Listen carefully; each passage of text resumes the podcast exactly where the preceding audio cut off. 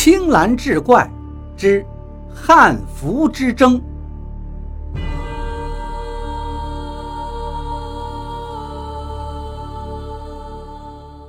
李仙思最近又看上了一个男生，每次去找他时，必先在化妆镜前描眉弄眼一番，把自己打扮得漂漂亮亮的才肯出门。可惜对方似乎对他并不感冒，这让向来在情场游刃有余的李仙思久久无法让他拜倒在自己的石榴裙下。李仙思着实苦恼了一阵。最后决定投其所好。这个男生正埋头研究汉朝文化呢，想要复兴汉服。为此，他特意去淘宝了一件汉服。汉服是曲裾款式，定做之后很快就送到了。纯白色的曲裾，在下摆、领口和袖口上还绣着深红色的复古花色。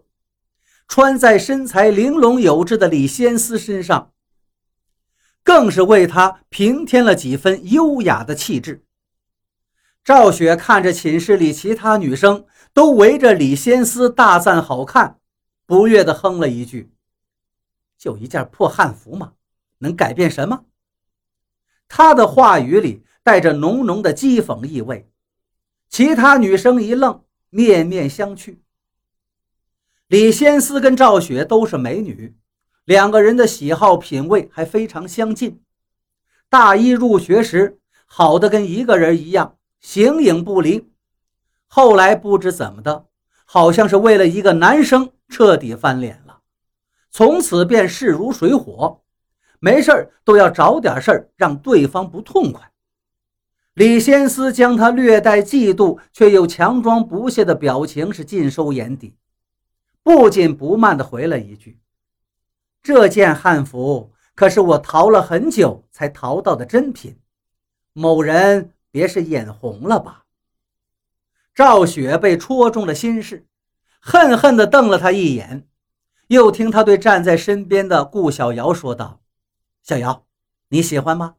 穿上试试。”顾小瑶的性格内向懦弱，在寝室当中最没有存在感。这突然间，李仙思大大方方的愿意让她试他的衣服，她受宠若惊，在众人羡慕的目光下，也换上了这件汉服。人靠衣装这句话果然不假。顾小瑶换上汉服，立刻显得清纯可人，看得赵雪心里痒痒的，巴不得也有一件这样的衣服。他一抬头。又看到李仙思那似笑非笑的眼光，眼中传达的意思很明确：羡慕别人能穿吗？我就是让你眼红。赵雪向来是心性很高的，哪受得了这样的挑衅呢？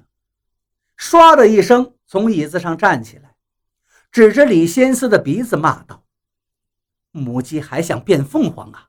人家看不上你。”你就算把自己打扮成古代的四大美女，也不过是自取其辱。李仙思听他这样骂自己，脸上青一阵红一阵，反问道：“你又能好多少？还不是在外面搞七捻三的？”两个人自从反目以来，多半都是明嘲暗讽，像今天这样直来直去的骂战，还是头一回。两个人越吵越凶，越骂越激烈。赵雪甚至开始诅咒他不得好死了。眼看两个人就要动手，其他几个人上前苦苦相劝，才将他们分开，又安抚了许久，方才作罢。可是接下来却发生了让所有人不可思议的事情。